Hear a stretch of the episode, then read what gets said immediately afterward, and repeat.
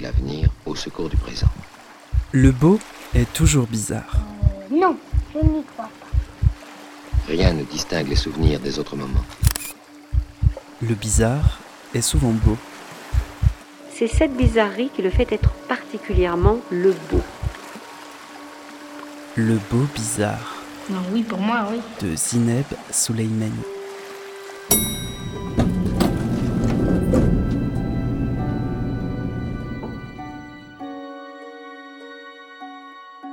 Bonjour à toutes, bonjour à tous. Bienvenue dans le beau bizarre, un espace sonore libre et hybride, un espace qui peut aussi retourner dans l'enfance. On va dire euh, Oh, tout de suite, votre corps, il, il appartient pas à vous, ils appartiennent à nous, c'est nous qui sommes responsables de votre corps.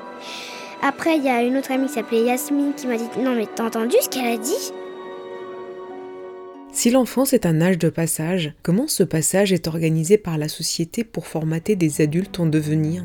Comment une forme d'essentialisation s'est construite autour d'un âge considéré vulnérable et incomplet? Peut-on parler d'une domination d'adulte vis-à-vis de l'enfant traité comme mineur? À quel type de violence invisible, acceptée voire encouragée, les enfants sont-ils exposés? Pourquoi ces violences participent-elles de la domination adulte?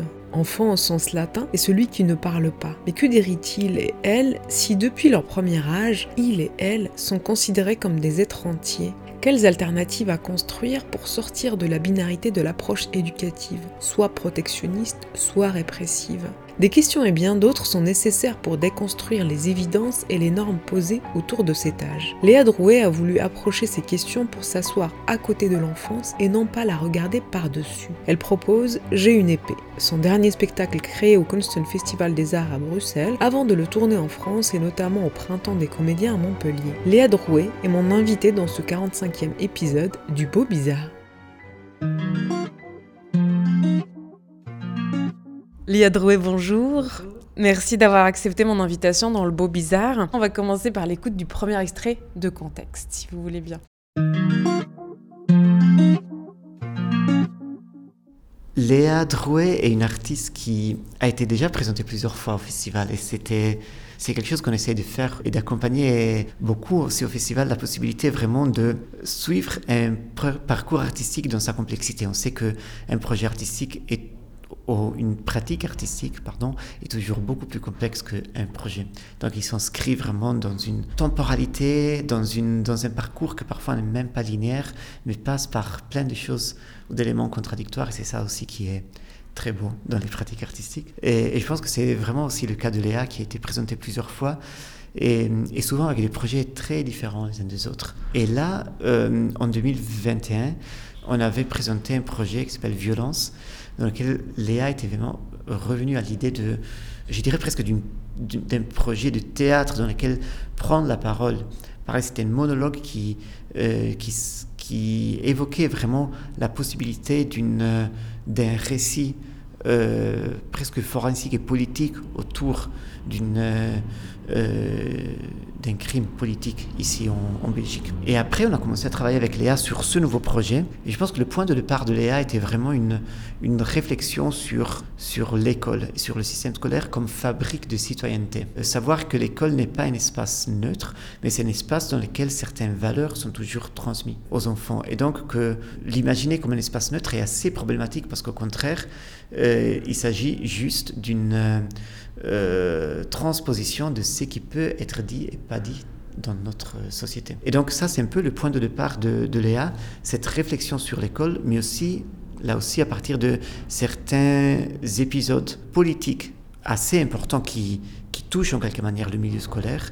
Et, justement cette question sur la limite de la liberté d'expression, je dirais. Et je dis ça pas parce que le projet, le, discours de Léa n'est pas simplement le fait que tout doit pouvoir être dit. Je pense que dans toute société démocratique, on pose des limites sur ce que peut être dit et non dit.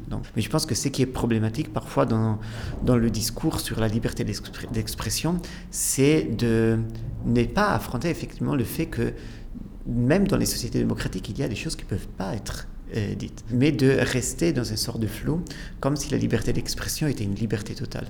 Et ça, c'est aussi à l'intérieur, en quelque manière, du milieu scolaire en quelque manière. Et Léa ouvre donc justement ce projet dans lequel euh, elle parle de, euh, de la place, en quelque manière, de la, de, aussi de la liberté d'expression à l'intérieur de l'école, c'est-à-dire à, l'intérieur d'un contexte dans lequel on est face à des mineurs qui euh, devraient être mis en quelque manière dans une situation de, en quelque manière, confiance pour pouvoir s'exprimer et pour apprendre aussi l'espace politique aussi de la prise de parole. Et le projet est vraiment construit dans euh, cette réflexion sur sur cet espace en quelque manière, et c'est pour ça que j'ai parlé de fabrique des citoyennetés, parce que c'est un espace dans lequel on apprend aussi à identifier les limites du discours public.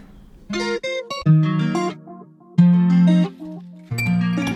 Léa Drouet, vous êtes euh, donc metteuse en scène et interprète, basée à Bruxelles, et dans le cadre du Constant Festival des Arts, vous présentez au Théâtre National votre dernière pièce intitulée J'ai une épée. On vient d'entendre Daniel Blanca-Goubet, l'un des deux directeurs artistiques du festival, qui parle à la fois d'une forme de compagnonnage qui existe vis-à-vis de, votre travail et donne déjà le sujet de votre nouvelle pièce avec ce thème autour de l'enfance. Donc, d'ailleurs, je crois que le titre vous a été inspiré par votre fille. Pourquoi avoir choisi de regarder autour de l'enfance? Quel est le point de, départ de, ce nouveau projet?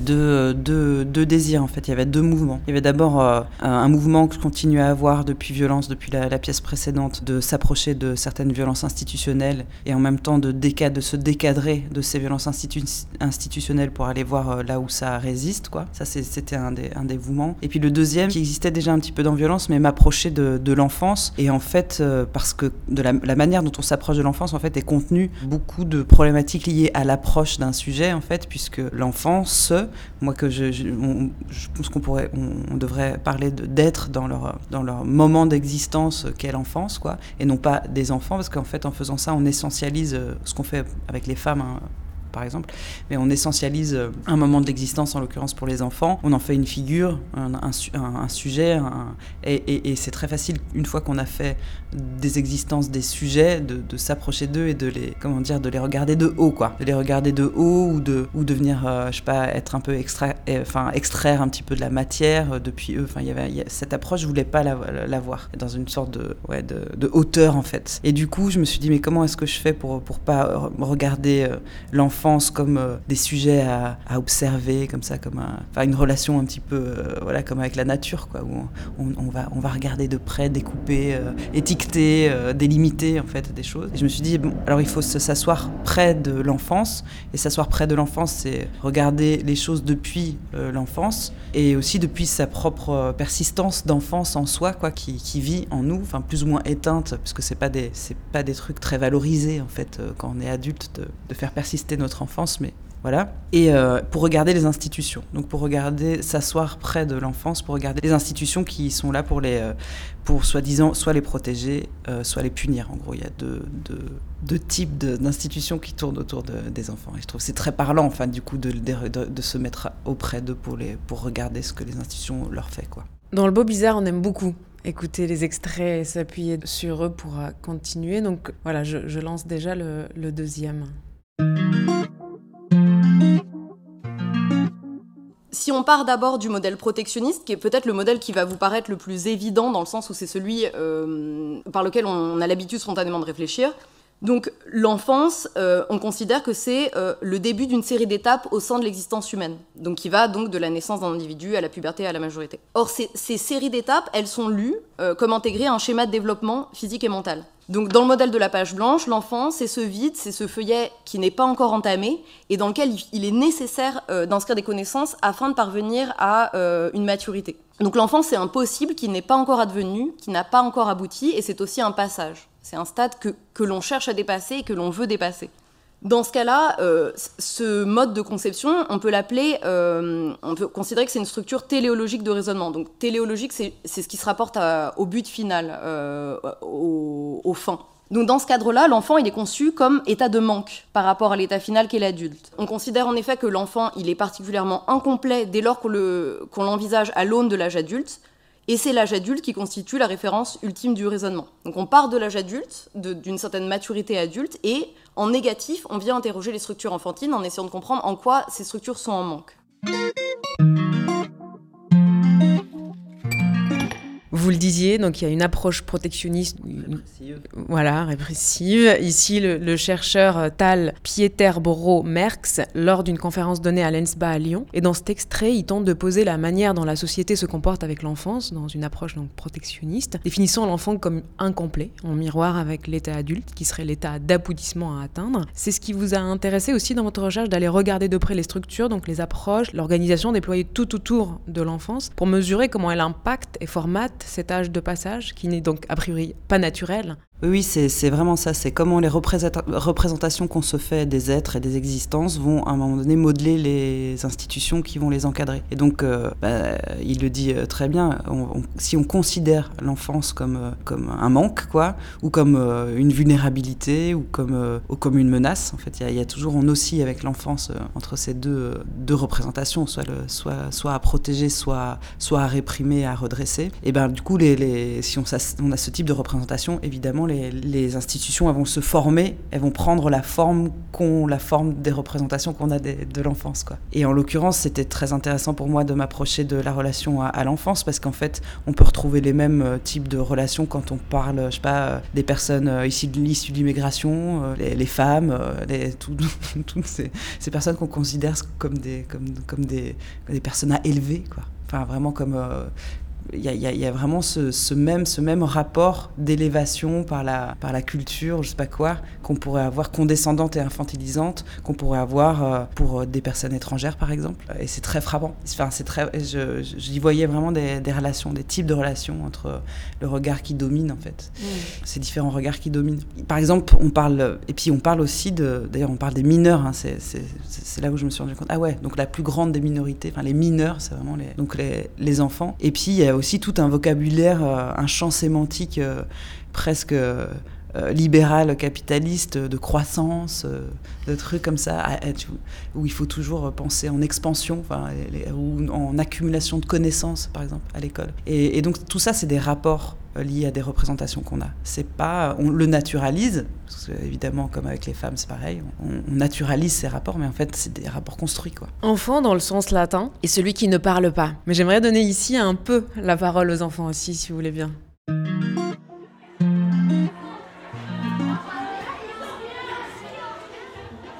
Appris à être obéissants envers les adultes parce que soi-disant ils doivent être plus respectés. Moi pour moi, que ce soit petit, grand, euh, garçon, fille, on doit avoir le même grade de respect. Chacun a des émotions, chacun a des droits. On est tous des humains, des êtres humains. Les euh, On nous, n'est pas des vulgaires animaux. euh, on a très bien le droit d'avoir le même respect que celui des adultes. Si on, et si on est un enfant et quelqu'un est grand, on lui doit le respect naturellement, alors que lui, il ne nous respecte pas directement. En fait, il y a certaines personnes qui abusent de leur pouvoir, ou par exemple, quand on fait quelque chose d'une manière, elles nous parlent mal parce qu'elles préfèrent qu'on la fasse à leur manière plutôt. Et, et ça, j'aime pas trop.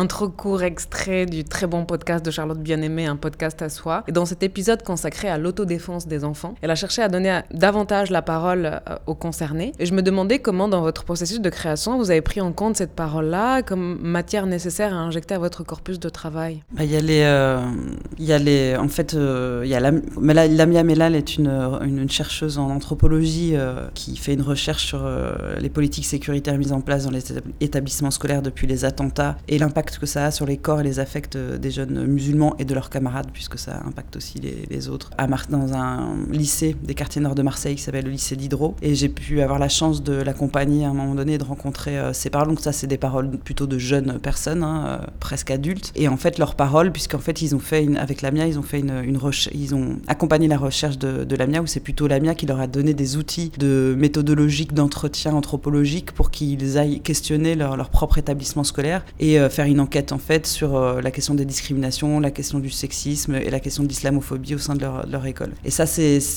un des parcours, une parole qui m'a qui m'a qui a compté. Euh, Il y a une autre histoire qui est l'histoire d'une enfant accusée d'apologie du terrorisme, où là, il a été question à un moment donné que je rencontre la famille, mais en fait, j'ai décidé de ne pas le faire parce que c'est pareil, euh, on, peut- avoir un comment un rapport de d'extraction des histoires et de, retourner auprès des personnes qui subissent des violences et de leur reposer toujours les mêmes questions. Et Il y a aussi un truc que j'avais pas je me sentais pas suffisamment à l'aise pour le, pour le faire. Mais du coup, il y a ma fille, il y avait cette trop, trop parle de l'enfant, il y a ma fille qui, qui, qui m'a beaucoup inspiré dans ses jeux, de quand, elle avait 3 ans et demi, dans ses jeux que j'ai enregistrés, enfin dans ses jeux avec moi que j'ai enregistré parce qu'il y avait une forme d'autodéfense enfantine qui était liée à l'imaginaire. Là, pour le coup, c'était vraiment, elle était vraiment dans, un moment où tout, toute angoisse, tout stress était, était formalisé en un, en un jeu autour des monstres, des forêts, des enfants perdus. Enfin, on a tous un peu cette petite phase, quoi, mais elle, elle a eu fort. Et euh, c'était vraiment très inspirant de voir comment elle se, se défendait de ses, de, de, de peurs, quoi, en regagnant la maîtrise par le jeu, en fait, de, des situations.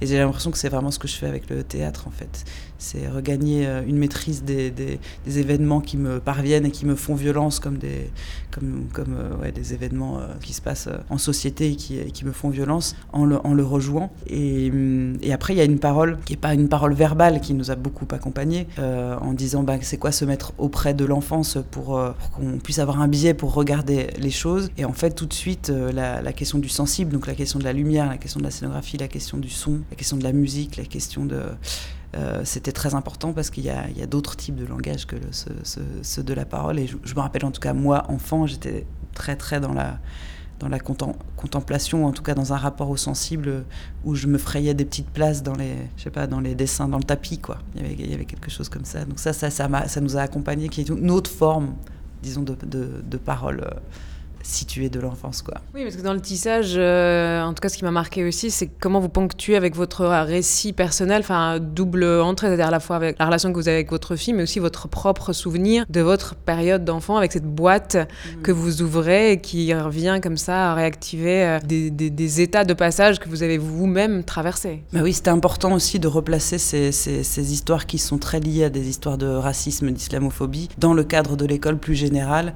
euh, et de l'enfance. C'est-à-dire que c'est vraiment euh, ce que Fatima Awasak dit, euh, la désenfantisation de certaines personnes.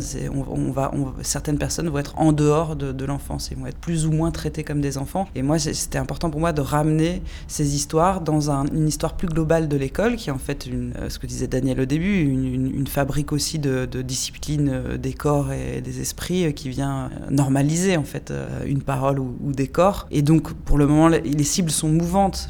Depuis l'école républicaine, il y a eu des, différentes cibles. C'est les personnes musulmanes en ce moment, mais ça a pu être les personnes qui parlaient pas la langue française à un moment, à qui on interdisait de parler telle ou telle langue. Donc c'était intéressant pour moi de, ramener ça. Et donc de mon propre parcours scolaire, j'avais l'impression qu'il fallait le, noter parce que ça avait à voir avec, euh, la normalisation, avec, euh, aussi le jugement, euh, les notes, tout, ce système en fait qui, fonctionne, ensemble. C'est une et même chose. Donc c'était pour ça que c'était important. Moi, je suis ici des, quartiers populaires, donc j'avais aussi un, rapport à l'école particulier où on sentait bien qu'on n'était pas dans les établissements les plus euh, comment outils, enfin avec le plus d'outils, je veux dire.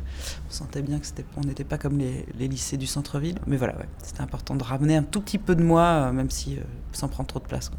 Là, vous vous êtes beaucoup intéressé à, à, à, la structure école, mais on peut aussi, euh, dans une certaine mesure, aussi questionner la structure famille ou les structures où les mineurs peuvent être placés dans certaines situations. Et je crois que vous avez aussi questionné l'alternative, en tout cas la méthode ou l'espace qui peut être euh, autre ou autrement organisé, disons. Donc sur la question de l'alternative, de comment proposer autre chose que le cadre imposé, qui serait l'école, la famille ou l'institution d'accueil pour, pour certains, vous avez inventé un espace, je crois, que vous avez nommé l'école expérimentale. Alors de quoi il s'agit? Ça, c'est avec Camille Louis donc qui est la dramaturge du projet, qui est philosophe euh, et dramaturge, euh, qu'on a inventé ce, dispositif. Et c'est un dispositif de un peu de renversement de, de, de certaines situations où les personnes qu dont on avait l'impression, qu'on avait l'impression qu'elles étaient euh, envisagées comme des justement des sujets de nos expertises ou de nos, études universitaires, par exemple. Donc les minorités, euh, on avait envie de, les replacer, enfin de, leur permettre d'être à une place de professeur et de nous partager en fait leurs expériences. C'est pour ça que ça s'appelle école expérimentale, c'est parce que c'était,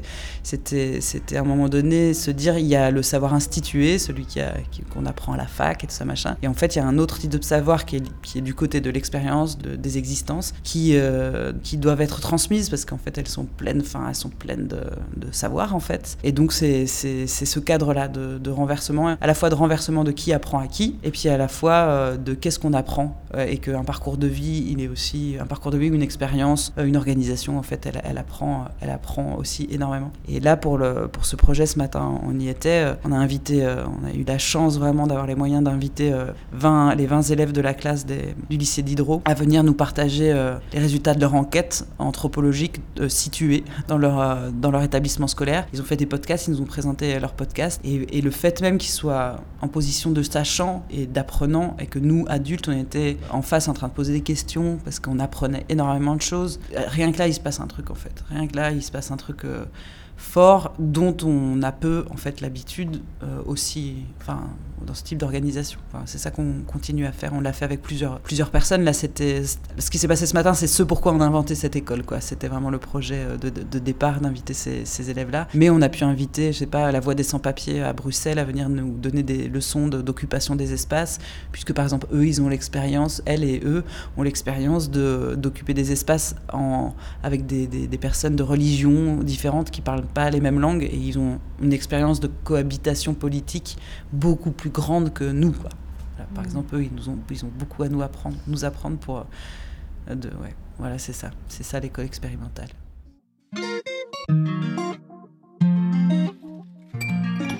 Vous êtes seul en scène, mais vous avez été donc accompagné tout au long de, de, votre processus de recherche et de création par une grande équipe. Et c'est aussi une parole précieuse à entendre, je, je trouve. À vrai dire, euh, l'univers de Léa Drouet, euh, depuis euh, Violence, donc le spectacle précédent, euh, c'est un univers qui met en parallèle euh, le conte et euh, des choses très très factuelles qui sont liées à l'actualité. Et dans ce double mouvement, elle permet aux spectatrices de se mettre à un endroit d'écoute qui est très particulier, qui n'est pas du tout passif. C'est ce qu'on retrouve aussi dans J'ai une épée. Et pour cette nouvelle collaboration, à vrai dire, elle m'a demandé d'aller chercher au niveau du son de développer l'univers enfantin, l'imaginaire enfantin, des paillettes, des sequins, des licornes, des matières synthétiques avec lesquelles j'ai pas spécialement d'affinité au niveau sonore. C'est ça qui m'intéresse, qui m'a intéressé évidemment, c'est d'aller fouiller de ce côté-là, de développer ce qu'on appelle, a appelé pendant la création des arcs-en-ciel, des arcs-en-ciel à, à 15 000 couleurs, de diverses épaisseurs, de diverses traînées, de diverses longueurs. Et c'était très amusant de, de chercher de ce côté-là, évidemment toujours au service du sujet. Ici, les enfants accusés d'apologie du terrorisme. Et de la même façon que dans Violence, le dernier spectacle s'appelait donc Violence, ça parle de violence médiatique, de récits médiatiques qui ont évidemment des visées manipulatoires. Et ce qui est très intéressant dans JNP, comme c'était le cas dans Violence, c'était autant au niveau de la lumière que de la scénographie et que le son. On développe un monde, un univers qui est basé sur une certaine douceur, n'est pas du tout dans l'interpellation brutale et, et, incendiaire. On a une façon de prendre la main euh, des gens pour les amener dans une réflexion euh, multipolaire, c'est-à-dire qu'on convoque plusieurs émotions en même temps. Et je pense que c'est ce double ou triple mouvement qui, fait la force des pièces de Léa. Ça interpelle à des endroits très particuliers, parce que ça vient chercher au plus profond de notre imaginaire enfantin, et ça nous permet euh, de le mettre en relation avec euh, une actualité qui est parfois brutale, violente, et qui est en général qui n'est pas suivi ou qui n'est pas qui n'est pas réfléchi plus que ça par les gens parce qu'en général on la fuit parce qu'elle est elle est toujours présentée avec la même musique et en ce qui concerne notre travail au jour le jour sur ces créations, c'est qu'il y a évidemment un texte, il y a un cap avec la dramaturge Camille Louis. Euh, moi, je travaille euh, en fonction des, des, envies de sens et des envies de narration de, Camille et Léa. Et ce qui est très intéressant au niveau scéno, lumière et son, c'est qu'on c'est très collaboratif, on a énormément de place et à tout moment, on, on, peut, on peut sortir des cartes, on peut proposer des choses qui vont être étudiées, parfois acceptées, rejetées, mais on peut toujours discuter. Ça, c'est très important pour moi. C'est que c'est pas un système pyramidal. Évidemment, c'est Léa et Camille qui ont la vision, le cap, mais je trouve qu'on est quand même sur un mode de fonctionnement horizontal et, je pense qu'au théâtre, c'est quelque chose qui doit être euh, développé de plus en plus, qui est très très précieux.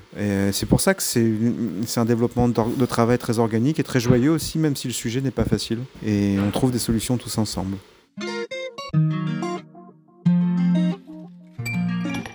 Un apport d'Elg, votre collaborateur à la musique et aux ambiances sonores, qui raconte une collaboration organique. Mais comment vous faites pour assurer cet aller-retour entre euh, être sur scène et regarder ce qui se fabrique sur scène pour le préciser ensuite? Bah ça, alors heureusement qu'il y a Camille Louis euh, qui est là et pour être et, qui, a un regard mais de, lynx. Enfin je sais pas, c'est quelqu'un qui a vraiment euh, qui, saisit en fait tous les détails et, avec qui on discute et avec qui on est un peu sur la même longueur d'onde. On dit qu'on a des esprits un peu en Bluetooth, euh, comme ça, on, se comprend vite. Euh, après, il y a, mais en fait, c'est vraiment grâce à l'équipe parce qu'il y avait Marion Menant qui a assisté le projet euh, tout du long, qui est aussi une artiste, aussi une interprète, donc qui prenait place au plateau.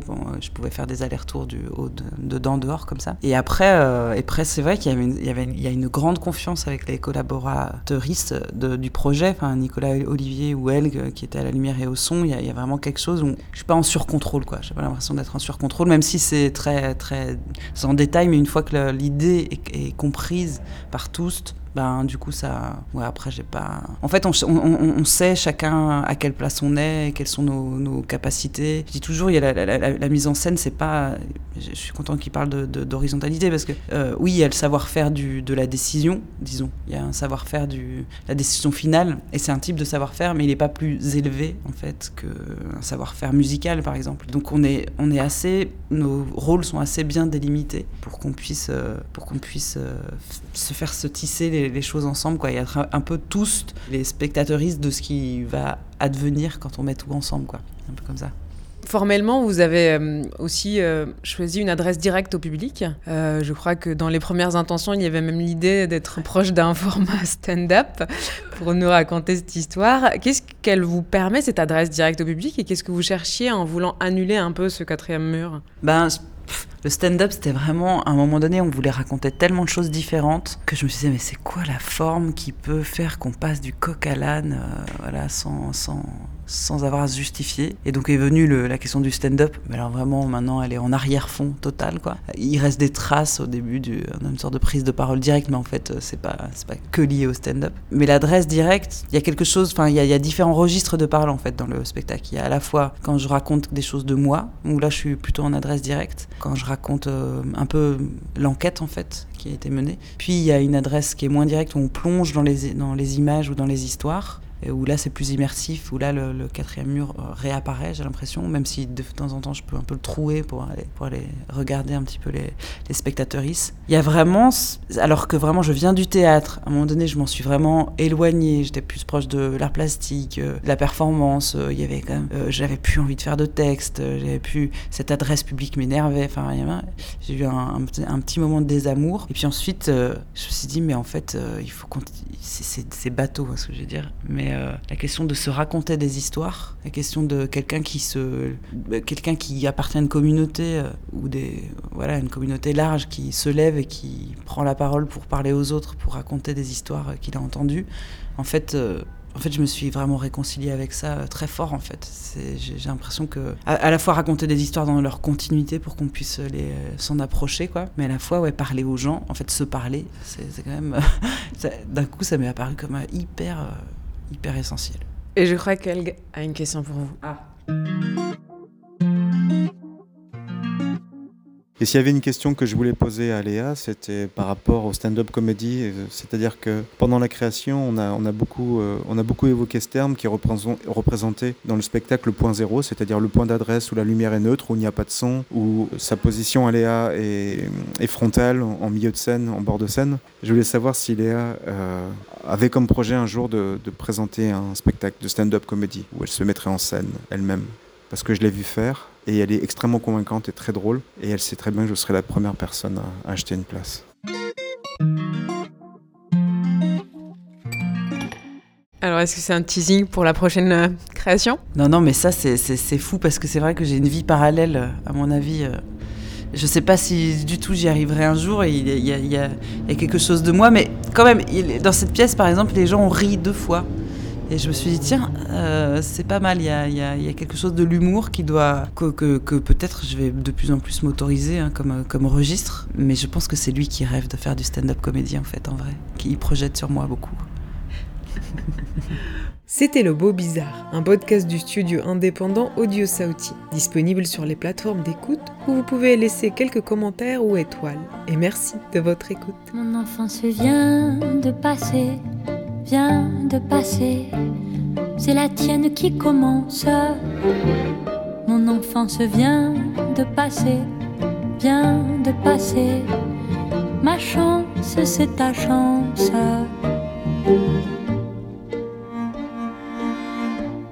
On aura, toi et moi, des lumières merveilleuses pour réchauffer l'hiver et assises en terrasse. On cherchera flâneuse derrière Montparnasse. Les derniers rayons verts, tu m'apprendras